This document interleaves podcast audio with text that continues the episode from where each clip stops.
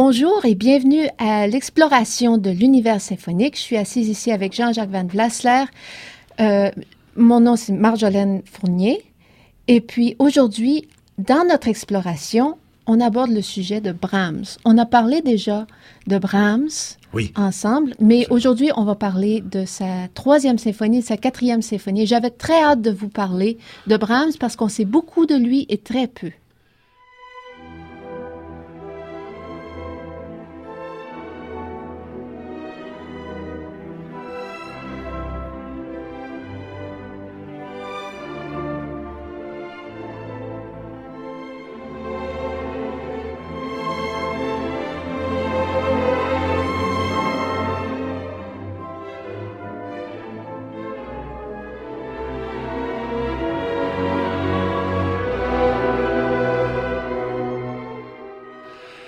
Beaucoup et très peu, et parce que il était comme ça. C'est-à-dire, c'était à la fois un extraverti, et comme tous les grands extravertis, il ne, il ne se racontait pas. Il raconte plein de choses. C'est un bout d'entrain. C'est un, euh, c'est un homme qui, qui, qui un bon vivant. C'est un, il- surtout à l'époque de la troisième symphonie. C'est un, c'est un, c'est un franc buveur. C'est un, un gros mangeur. C'est un grand amateur de café et de cigares. Et il est doué d'une santé de fer. Il a une grande résistance. C'est le, c'est le centre d'intérêt. C'est le, et, et en même temps, et en même temps, euh, ce qu'il ne va pas dire dans sa musique, euh, ce qu'il ne va pas dire vers l'extérieur, euh, il le gardera pour, pour ses grands silences musicaux, pour ses, cette intériorité musicale extraordinaire, surtout, surtout vers la fin de sa vie. C'était, mais et, puis sur ce, à ce sujet-là, euh, ce que j'ai tr- trouvé dans mes dans mes recherches, j'ai vu une anecdote, c'est que sa femme de chambre disait que s'il y avait quelque chose à faire rapiécer, s'il y avait un trou dans une chaussette ou quelque chose, il disait pas voulez-vous me ra- rapiécer cette chaussette? Il passait un mouchoir par le trou, puis là il laissait le bas pendre comme ça pour qu'elle le voie. et- et- ça fait que c'était un homme discret, D'une certaine façon. et- et un vrai célibataire. un, un- un vieux garçon. Et puis, la- la- la- ce qu'il disait, c'était euh, Quel dommage, je me suis jamais marié.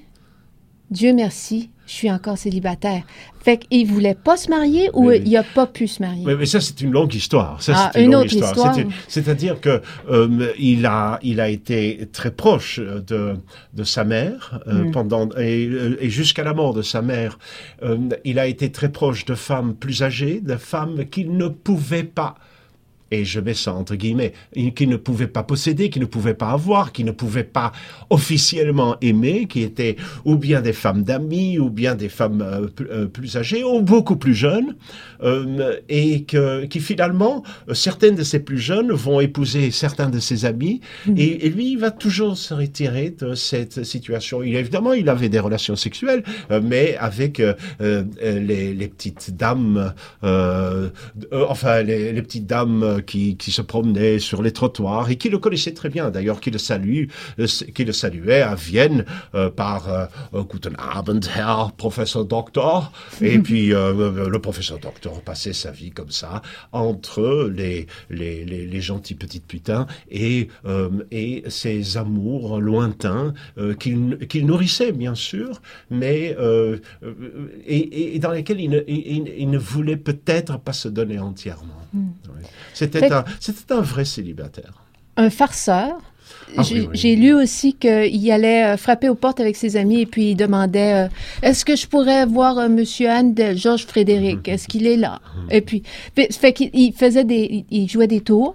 Il aimait jouer des tours. Et pourtant, ses photos, les images de lui, sa musique, c'est les sourcils comme ça, Mais bien sûr. la Mais- grosse barbe sérieuse. Euh, mais vous savez, euh, j'ai toujours dit que euh, quand Beethoven était au bord du suicide, il écrit une symphonie légère. Euh, quand, quand Brahms va boire avec ses amis le soir et, et fumer des cigares et, et, sortir, et il écrit de la musique profonde. Et il le dit lui-même, c'est quand je suis le plus heureux que j'écris les choses les plus graves. Mais et puis vous m'avez fait penser à quelque chose qui nous amène directement à la troisième symphonie. Et puis c'est les, les euh, à l'époque, à son époque, on aimait créer de la musique avec les initiales d'une de, phrase. Oui, mais avant cela, avant cela, oui. Hein, avant d'arriver à cette, parlons un tout petit peu de son, de son effort symphonique, parce que finalement, euh, il, n'a que euh, quatre symphonies. Il n'a que quatre symphonies au total. Hmm. Euh, deux symphonies qu'il va composer six ans avant le deuxième couple, c'est-à-dire 3 et 4, et euh, le numéro 1 et 2 euh, vers les années 1800, euh, il termine le numéro 1 vers 1876, et, le numéro 2 un an plus tard. Puis il a 44 ans, là. il a 44 ans. Donc il n'a pas, il n'a pas vraiment oser se lancer dans les grandes formes. Pourquoi? Parce que euh, il a dit à son, son ami chef d'orchestre Herman Levy à un certain moment, vous vous rendez pas compte de ce que c'est d'écouter ce géant marcher derrière soi tout le temps. Alors ce géant, c'est Beethoven. Ce géant, c'est Beethoven. Alors, avant de, de, de, de, se lancer dans les symphonies, il se lance dans autre chose. Il va faire, par exemple, deux sérénades. Il va faire son premier concerto pour piano, qui est en fait une symphonie avec piano obbligato. Oh, et donc, il y a là un certain nombre d'éléments. Puis, il fait des, euh, ses, variations sur un thème de Haydn, et Haydn est extrêmement important dans son passé. Et, et, et tout ça, il est en train de bâtir. Et cette première symphonie, il va la faire sur 10 ou 12 ans. C'est-à-dire que euh, il va l'affiner. Mais une fois qu'il a réussi à faire ce que certains autres chefs d'orchestre a appelé la dixième symphonie de Beethoven, cette première symphonie, alors là, il, est libéré il est libéré, il est libéré de cette ombre et il peut se lancer dans la deuxième symphonie qui suit un an plus tard, et puis trois et quatre, six ans et sept ans plus tard, c'est-à-dire tout ça, ça se fait, la, troisième et la quatrième se font dans l'espace d'un an et demi, euh, un an trois quarts. C'est fou. Et puis, vous savez, on a abordé cette saison à date deux sujets, euh, Mozart et puis Mendelssohn. Et puis, les deux euh, étaient de carrière, de, de, leur plus jeune âge, étaient connus pour leur talent, pour leur... Euh, puis, composaient des symphonies, composaient tout. Il n'y a, a, pas de nouveauté, là. Brahms a pris son temps. Mais il était connu. Quand, quand sa première symphonie est sortie, a été jouée, il était déjà connu. Oui. C'était dès le départ, dès ses 20 ans, dès qu'il rencontre les Schumann, en fait, Schumann qui, qui en fait, l'a sacré euh, le, le successeur de Beethoven, immédiatement. Il a, et, euh, et c'était parce que Schumann était un très grand critique et Schumann était très connu. Schumann avait une vingtaine d'années de plus que lui. Schumann est de 1810 et lui, il est de 33. Donc, il y a 23 ans de différence. Donc, il aurait pu être son père. Et, et, d'une certaine façon, il, il, va le pousser, il va découvrir ce jeune homme qui est un remarquable pianiste et qui est un, déjà un remarquable compositeur à 20 ans et il perçoit là le génie de Brahms. Et donc, ils vont en faire le, le porte, porte-flambeau de la grande tradition germanique. Et, il va l'être à travers toute la deuxième partie du euh, 19e siècle. Euh, il y a à côté de lui euh, les modernistes. Alors, il y a les modernistes, c'est Franz Liszt et, Richard Wagner. Alors, euh, euh, la relation entre Franz Liszt et, Brahms est très mauvaise. C'est-à-dire que il, n'aime pas du tout. Il n'aime pas du tout. J'ai une, phrase extraordinaire qu'il dit à un de ses amis qui s'appelle Holten, O-L-T-E-N, et, il dit Holten a été le premier à jouer dans un concert sérieux des œuvres de Franz Liszt, ce qui m'a furieusement agacé. La peste se propage toujours plus loin, dure, déprave les oreilles d'âne du public et corrompt la jeunesse. Ça, c'est sur la musique de, de, de Franz Liszt, c'est quelque chose. Alors, Wagner, il, il, l'admire d'une certaine façon. Il admire surtout le, les maîtres chanteurs. C'est une, une œuvre qui, qui, est beaucoup plus proche de, de ce, de ce qu'il pense être la, la, bonne musique. Alors, mais c'est lui qui sera, dès le début, le, porte-flambeau de la grande tradition beethovenienne. Mais enfin, vous avez noté, il y a quelques instants, Mendelssohn et Mozart. Vous avez les, deux euh, euh, premiers ballets balado que nous avons, que nous avons enregistré. Eh bien, euh, euh, il n'est pas dans la direction de Mozart et Mendelssohn. J'en profite pour, pour, dire ça. Il est beaucoup plus dans la direction de Bach, Haydn, Handel et Schubert, Schumann d'une certaine façon. Alors, de Bach, de Bach, ce qu'il ce qu'il prend, c'est la c'est la ligne de base, c'est une, une, une belle ligne de base. D'une certaine façon, certaines constructions, la construction ou la structure qui va aussi aller puiser chez euh, chez Handel. On en a parlé dans notre dans notre euh, balado euh, sur, le deuxième concerto que, que de l'année passée. Mm-hmm. Et il y a là dans le deuxième mouvement toute une partie qui est un concerto grosso de, de Handel. C'est-à-dire il, il, il va puiser chez Handel et Bach la construction, chez Haydn l'invention, chez Schubert il va avoir comme Schubert une sorte d'empathie avec la, la simplicité qui vient du folklore. De Beethoven, bien sûr, il va il va hériter la, la force intérieure et, euh, et, et, et, et, puis les oppositions dans les, dans, dans les, dans les thèmes, dans, le travail thématique euh, de, chacun des mouvements.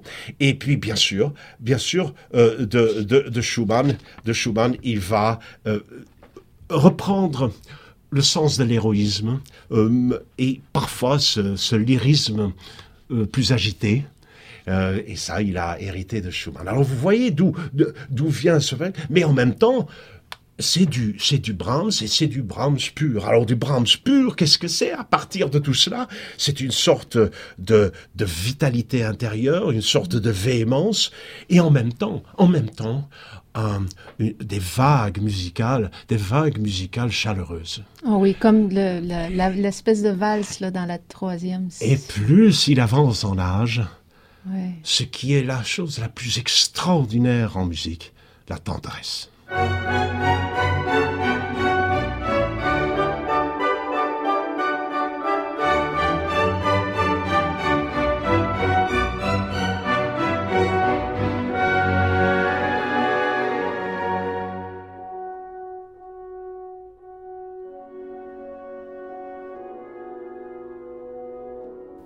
Alors, voilà le, fond.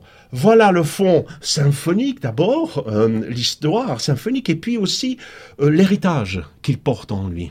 Et c'est pourquoi je l'ai appelé aussi le porte-flambeau de cette grande tradition germanique, mais pas, euh, Mozart, euh, Mendelssohn, mais beaucoup plus Haydn, Beethoven. Mais aussi, il venait de, je veux dire, Mozart et Mendelssohn, ils venaient de familles qui qui était noble dans un sens. Euh, euh, ben, et, et, de, de familles où, on a poussé euh, très fortement euh, cette éducation et, et, puis ce génie précoce. Lui aussi, il avait le génie précoce, mais il vient d'une famille extrêmement pauvre. Vous savez, à 16 ans, il était, il jouait dans les dans les cabarets à Hambourg. Et je ne dois pas vous décrire Hambourg. Ça fait qu'il jouait, il jouait dans les clubs finalement. Dans les clubs, oui, oui, il jouait dans les clubs. Alors voilà, voilà ce fond, et puis ce fond qui nous amène à euh, à l'époque, euh, à l'époque de, de, de, la troisième symphonie, qui est quand même notre ouais. no, notre centre euh, d'intérêt aujourd'hui. Hein, c'est euh, et, et, et, et c'est une symphonie, c'est une symphonie tout à fait particulière. Vous savez, les, les symphonies de, euh, de Brahms euh, sont, sont, sont, quatre. Euh, il y a une belle image pour, pour dire ça. Ce sont quatre euh, satellites, mais du même système solaire. Oui, oui. Et le système solaire, c'est Brahms. Mais, et de ce système solaire, il y a quatre, quatre satellites. Et ces quatre satellites d'une certaine façon, se répondent deux à deux. Ouais. Puis il, il, utilise le même matériel thématique souvent. Ce que, ce que j'ai lu, et puis j'avais jamais vraiment remarqué, j'en ai honte, uh -huh. c'est qu'il termine un mouvement, et puis il y a une pause, mais il commence le mouvement suivant avec, sur la même note, sur la même... Oui, oui sur le même degré, on est rendu là, et puis on part de là, on s'en va ailleurs, et puis c'est il y a une connexion là, qui fait que c'est une unité complète. Et, et, vous savez surtout, la euh, troisième et, et, quatrième symphonie, il les écrit très vite. Hmm. C'est tout se, tout se tient. Tout puis- se tient. Mais Brahms, si, si j'ai bien compris, il jetait beaucoup de choses, il brûlait beaucoup de choses. Ça fait que même s'il a travaillé pendant dix ans sur sa première symphonie, il l'a publié, l'a fait jouer, il a travaillé très vitement sur sa troisième, sa quatrième, puis il a décidé que ça, c'était assez bon pour être publié. Il était sûr de lui, Il était, il était tellement sûr de lui c'est- Ouais. à, à- à ce moment-là. Vous savez, euh, il- euh, comme d'habitude, il va quitter Vienne et, euh, et il va aller euh, euh, euh, à, cette année-là euh, se reposer à Wiesbaden, Wiesbaden en, en Allemagne à ce moment-là. Euh, et euh, Wiesbaden, qui est, qui, qui est la ville où il y a les, les casinos et tout ça, il n'allait pas au casino, mais parce que c'est là, c'est là où Dostoïevski et Turgenev, les, les auteurs russes, ont perdu tout leur argent. C'est à Wiesbaden. Ah, le joueur, je- les joueurs, oui. Ouais. Alors, il, euh, et c'est euh, dans une, euh, euh, il va habiter chez Frau von Dewitz, euh, qui, un- un- une espèce de bed and breakfast local, et c'est là où il va composer sa, sa troisième symphonie. Et c'est assez intéressant de voir comment, comment les, les, gens travaillent. J'aime beaucoup ça. C'est c'est un lève-tôt. Il se lève avec le soleil, euh, et comme c'est le printemps, donc il se lève très tôt. Il va faire une promenade immédiatement. Euh, il va faire des promenades dans- sur les pentes modestes des, des, des, des, des, des- des collines environnantes. Et puis il va prendre dans un des villages autour, il va prendre son café. euh, euh, ce village d'ailleurs s'appelle Sonnenberg, soleil, soleil. Je, je reprends le, le- parce que pour moi Brahms c'est du soleil aussi. C'est c'est un soleil, c'est c'est chaleureux. Vous voyez cette musique de Brahms. Et puis à 10 heures, il rentre chez lui et il se met au travail. Il mange très vite vers l'heure de midi, rapidement. Il continue à travailler jusqu'au soir. Alors vous voyez, euh, puisque vous parliez tout à l'heure de cette, de, de, tout ça, ça se tient, c'est parce que à 10 heures du matin, il se met au travail et en fait, il termine vers le soir. Quand il sort, il va boire avec ses copains ou avec euh, les amis de, de rencontres qui, qui sont aussi à Wiesbaden à ce moment-là. Et alors, euh, il, euh, il, va, il va composer cette troisième symphonie, ce qui est, qui est, une, qui est une, une des merveilles, bien sûr. Euh, vous savez que il- c'est de tous les compositeurs, probablement l'ensemble symphonique euh, le plus joué. Et au- peut-être pas le plus joué, parce qu'il y a Beethoven, bien sûr, qui, est au-dessus, de, mais qui a une unité d'esprit et une unité de qualité. Toutes les, les quatre symphonies sont d'une très haute qualité, même différentes, satellites différents, mais d'une- même qualité. Alors, euh, euh, il... euh, je, je, je, je dis cette différence, je pense à la première et à la deuxième symphonie, ça me vient à l'esprit.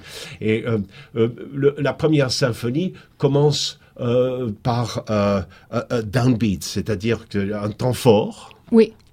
et la deuxième symphonie par un upbeat, c'est-à-dire par un, un temps faible. Alors, il- juste euh, cette opposition. Troisième et quatrième symphonie, par exemple, euh, quand on pense à la quatrième symphonie, alors, quand on pense à la quatrième symphonie, c'est comme si la musique avait déjà commencé. On se dit, mais qu'est-ce qui s'est passé? Euh, Cette musique, il y a déjà eu quelque chose. Et en effet, il y a eu quelque chose. Vous, vous aviez parlé tout à l'heure de la musique qu'il jetait. Eh bien, il avait commencé la quatrième symphonie exactement comme la troisième symphonie. Et puis quand il a vu ça, il s'est dit, ben non, non, non, non, je peux pas faire ça. Donc il a enlevé les quelques premières, euh, les premières mesures, et puis, et d'un seul coup, vous avez cette entrée dans la quatrième symphonie qui est, qui est à vous couper le souffle. Arrêtez donc. C'est- Et comment vous avez découvert ça? Mais, mais, Ah. mais je, je lis beaucoup, hein, je lis beaucoup. Oui, oui. Alors, mais comment est-ce qu'il commence cette troisième symphonie? Allons-y, on va, on va essayer de, de voir un tout Bon, petit peu. Est-ce qu'on en vient à mes, tro- à mes- à mes trois lettres? Absolument, c'est par ça que je voulais commencer. D'accord. Alors, c'est un allegro con brio, ce premier mouvement, un allegro, euh, et, et- et qui est sur, euh, sur une pulsation de 6 sur 4, qui n'est pas facile, et j'en reparlerai tout à l'heure. Euh, la symphonie est une symphonie en, en fa majeur, euh, fa majeur, F en allemand. Les trois premières notes, les trois premières notes sont F, euh, A, c'est-à-dire un La bémol, et puis un F. F, A, F. Alors, euh, vous allez dire, où est-ce qu'il va chercher ça, Ah oui, c'était euh, probablement que c'était par opposition à ce que Joseph Joachim, qui composait aussi, qui est le fameux violoniste pour lequel euh, Schumann euh, et Brahms ont composé leur concerto pour violon. D'ailleurs, c'est Joachim qui a dit à Brahms allez voir Schumann. Allez hein? voir Schumann, absolument. Il avait à peu près le même âge, il avait un an de plus que, que Brahms, mais il était beaucoup déjà beaucoup plus accepté parce que c'était un, violoniste prodigieux, mais qui était aussi compositeur. Et en hum. tant que compositeur, il y, a, des œuvres, elles sont, pas mal les œuvres de Joachim. Euh, en tant que compositeur, il employait F-A-E, frei, euh, libre, mais solitaire. Frei, aber einsam en allemand.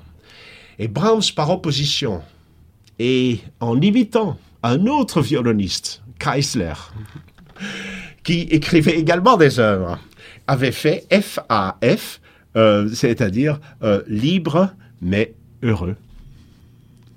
Et ça, c'est Brahms. Et je reviens à toute cette introduction que nous venons de donner. Il a 50 ans. Il a 50 ans. Ses amis l'ont fêté. Il est heureux. C'est une symphonie qu'on appelle, que certains appellent la symphonie héroïque. Mais vous savez, toute, toute définition ou toute qualification est, est, réductrice, c'est-à-dire que moi, je, je, c'est un jeu trop facile, c'est-à-dire on appelle cette symphonie la symphonie héroïque et la quatrième symphonie la symphonie pathétique. C'est parce que ça se termine euh, sur cette passacaille qui est une qui est tout à fait intériorisée c'est réducteur, donc on n'en parle plus. on n'en parle plus. Ce qui est, ce qui est vrai, c'est que il est heureux, il a 50 ans, il est célibataire, comme vous l'avez dit, et puis euh, il, est, il est au sommet de son écriture. Et il commence cette symphonie par le FAF. Ce FAF, c'est trois notes qui vont revenir à plusieurs endroits dans l'œuvre.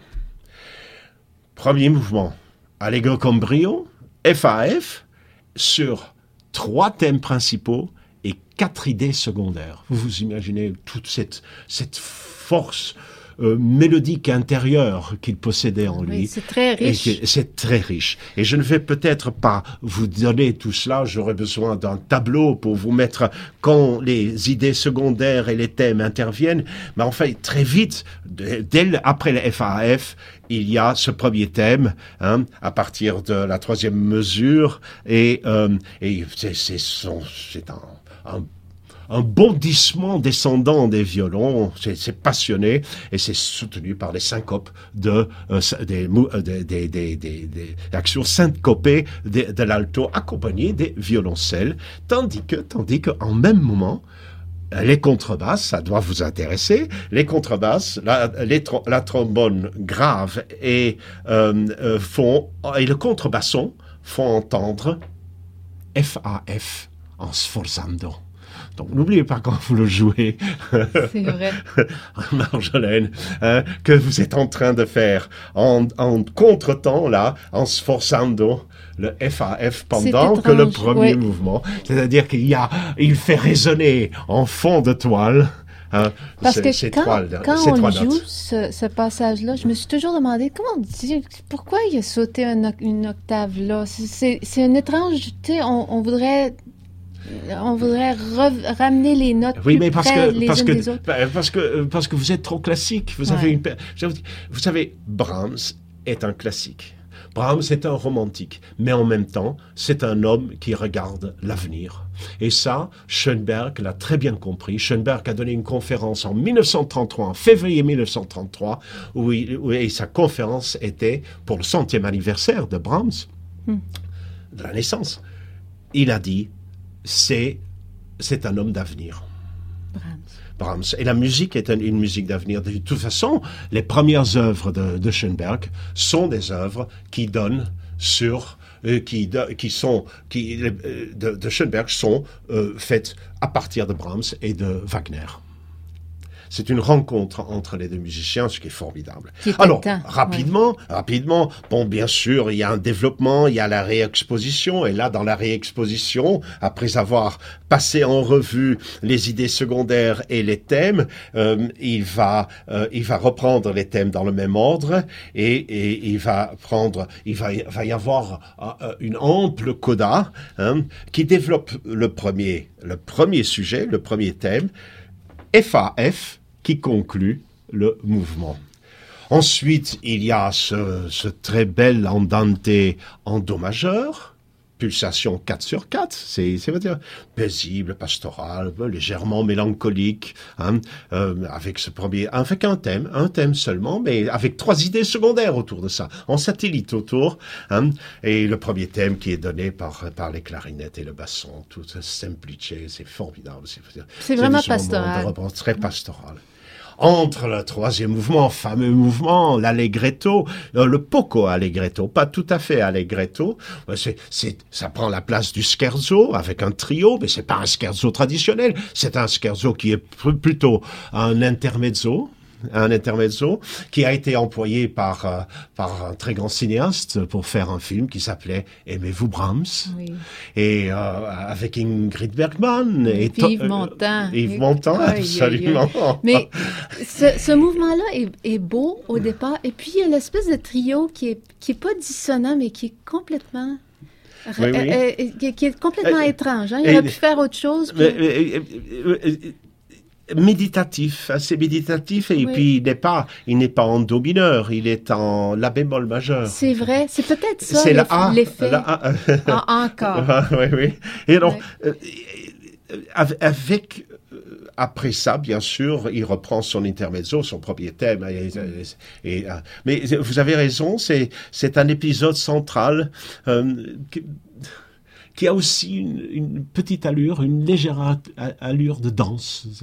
Mais ce n'est que ça, ce n'est que ça. C'est un moment que- de distanciation qu'il prend. Est tellement tendre. La tendresse de Brahms, vous savez, c'est, c'est une des grandes choses quand on vieillit. On, d'un seul coup, on se rend compte que lui, il savait ce que c'était vieillir. Et on va le retrouver, bien sûr, dans ses dernières œuvres pour piano, à partir du opus 116, surtout 17, 18 et 19. C'est, ces œuvres pour piano que Glenn Gould savait si bien jouer. Glenn Gould, qui pour moi était un musicien nocturne, ce sont déjà des, des œuvres de nuit. Et, euh, et, et puis, si vous voulez écouter cela, écoutez, écoutez le- l'enregistrement de Glenn Gould par rapport à ça. Et alors, alors il y a cette finale, il y a cette finale qui, est un allegro, mais en fa mineur. hein. Et, euh, et puis, avec, en- et oui, ça c'était intéressant. Il y a trois idées secondaires et trois thèmes principaux. Et vous savez ce qu'il fait? Toute l'introduction de ce mouvement, c'est d'abord les idées secondaires. Il garde les trois thèmes principaux pour la partie centrale. C'est-à-dire que hein, c'est comme dans un policier, on ne sait pas très bien où on va d'abord. Et puis, il lance un thème après l'autre. Je ne vais pas, les décrire. Euh, on entre dans le développement euh, une fois qu'il a passé à travers ces trois thèmes. Et, euh, et dans le développement, à nouveau, il, il n'emploie que ses idées secondaires.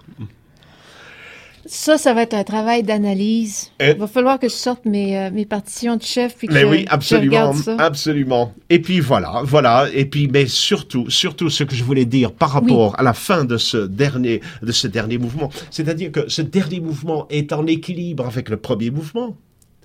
Hum, il, il est le côté sombre de ce qu'est le côté lumineux du premier mouvement. Hum, et avec un, dénouement, à mon avis, qui est un dénouement intéressant, parce que c'est un dénouement en silence. C'est pourquoi très peu de chefs euh, le jouent. Et je, vais- reprendre ça dans quelques instants pour, vous- parler un tout petit peu d'interprétation de, cette troisième symphonie. C'est-à-dire, euh, ce mouvement, c'est comme si ce mouvement va euh, libérer les énergies mystérieuses des deux mouvements intérieurs. D'un seul coup, il y a, y a ces énergies qui vont se libérer. Et bien sûr, ce sont des mouvements qui sont des mouvements beaucoup plus intériorisés, le 2 et le 3. Alors, vous avez ce dernier mouvement qui est à la fois le, côté sombre du premier mouvement et qui libère les énergies mystérieuses de ces trois, euh, deuxième et troisième mouvements. Et qui, et, et, il y a là quelque chose de, de, de, de fantomatique, de, euh, qui va se dissoudre dans la coda à la conclusion et dans un poco sostenuto, une sorte de disparition, une sorte de, de vision qui s'efface peu à peu et la symphonie s'arrête euh, dans le silence, dans le silence. C'est, c'est, c'est vraiment très très beau. Et vous savez, immédiatement, gros succès. Brahms a dit de cette symphonie, euh, malheureusement, c'est, euh, elle a, elle a trop de succès. Elle a trop de succès. Elle est la symphonie malheureusement trop célèbre, dit-il. Ça, c'est ça, c'est le trop célèbre parce que et c'est la moins jouée aujourd'hui.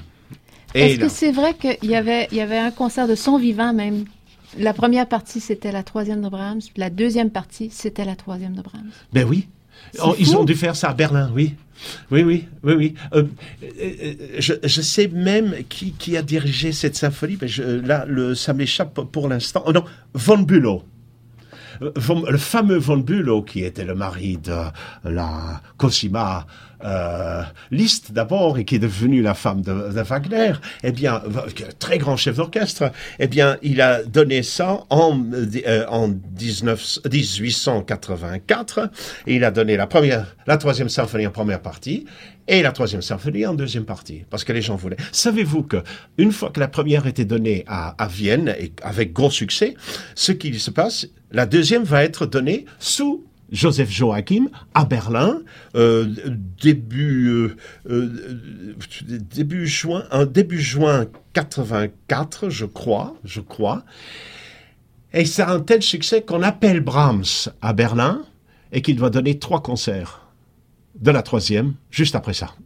C'est-à-dire que c'est un tel succès. C'était l'époque où quand on la musique était vivante à cette époque-là ça faisait partie de, du tissu social. C'est-à-dire que quand un concert était formidable, eh bien on le répétait. Et puis si on aimait le premier mouvement, on eh applaudissait. On, applaudissait et on, le répétait. Et pourtant aujourd'hui, pourtant aujourd'hui, c'est la, la symphonie. on la joue pas très souvent, non? Puis elle est, tellement belle. Et, parce que il y a cette finale. Et puis vous avez raison, c'est pas toujours réussi ça. Et, c'est pas le début et la fin ne sont pas toujours réussis. Et je vais vous dire en deux mots, en deux mots, ce que certains chefs d'orchestre disent de ce, de ce début. Le début est crucial. Il faut trouver le tempo juste, le tempo juste, la pulsation juste en fait, celle qui propulse sans pousser trop loin. Alors, il y a une, une propulsion et ne pas aller trop loin, c'est-à-dire de donner de l'espace sans que cela sonne trop lentement. Et bien sûr, les grands orchestres peuvent faire ça, parce qu'ils peuvent remplir le temps sans, euh, sans faire l'expansion du temps, c'est-à-dire sans changer la, euh, la forme musicale. Mm. Mais ce n'est pas donné à tout le monde, bien sûr. Et euh, il faut essayer dans ce premier mouvement de tenir cette pulsation de 6-4, de tenir le mouvement ensemble. Ça, c'est Bernard ah. Haitink qui, a dit ça. Il faut, c'est extrêmement compliqué de garder tout cela ensemble, dit-il. Et, euh, et bien sûr, euh, c'est à la fois passionné, et ça se termine sur un, piano, un, piano, c'est-à-dire euh, euh, euh, des, sons très disparaissants à la fin, très complexe, mais une merveilleuse symphonie. Jean-Jacques, on pourrait s'étendre sur le sujet. Eh oui. Comme de raison. Avec vous, ça pourrait, ça pourrait durer des heures et des heures. J'espère que on, en a couvert un petit bout. Euh, on va se revoir bientôt. Oui, on va se revoir certainement bientôt. On va, probablement parler de Schubert un de ces jours. Vous pensez? Oui, oui, oui, Merci. À la prochaine. C'est dans les étoiles.